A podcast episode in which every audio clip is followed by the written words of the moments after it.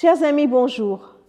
Aujourd'hui, nous avons pour lecture et méditation un magnifique passage qui se trouve dans l'Épître aux Philippiens au chapitre 2, les versets 6 à 11. D'abord le verset 5. Comportez-vous entre vous comme on le fait quand on est uni à Jésus-Christ. Voilà comment sont introduits les magnifiques versets qui vont suivre. Un hymne qui nous raconte l'abaissement l'œuvre et l'élévation de Jésus-Christ. Pour nos relations, notre positionnement face aux autres, le modèle qui nous est donné est tout simplement celui du Christ. Il nous est dit que d'abord, lui n'a pas essayé de se prévaloir de sa situation, le fait d'être égal du Père, comme pour nous dire dans nos relations les uns avec les autres, en nous comportant comme celui qui nous unit, nous n'avons pas à, nous prévaloir de nos titres, de nos compétences, de notre fonction, de notre autorité. Christ a accepté d'être humilié. Je vous, concède, ce n'est pas très encourageant pour nous, mais il a accepté même d'être humilié par ceux qui, n'avaient même pas idée de sa gloire, de son élévation.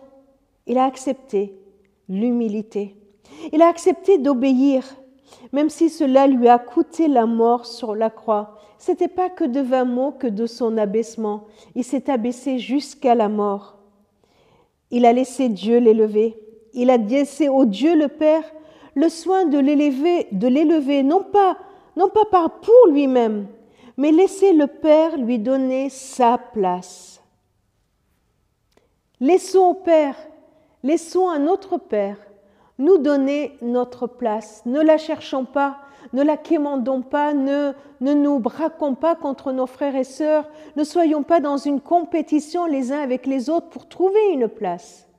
Il nous appartient, nous, de nous humilier, d'être au service et de laisser au Père, celui qui nous a appelés à le suivre et à le servir, de nous élever, de nous donner la place qui nous revient.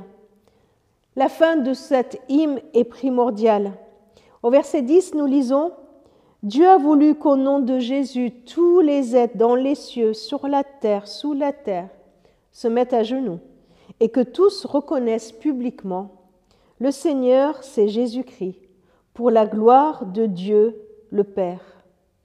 Le but final est cette adoration commune, que nous puissions nous mettre à genoux tous ensemble tous ensemble à genoux devant le Seigneur pour qu'en son nom, pour qu'en son nom tout être, quel qu'il soit, puisse se mettre à genoux et glorifier son nom. Le but ultime, c'est que publiquement, il soit reconnu pour qui il est.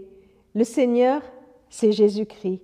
Il est le Seigneur pour la gloire de Dieu le Père. Notre comportement, les uns avec les autres, est une louange. Et ce sera un signe du royaume que nous posons sur cette terre pour que tous ceux qui nous voient vivre puissent reconnaître que Jésus est Seigneur. Qu'est-ce que tu as besoin d'être transformé? Quelle partie de ta vie tu as besoin que soit transformée pour que tu puisses, avec l'ensemble des croyants, déclarer que Jésus est le Seigneur?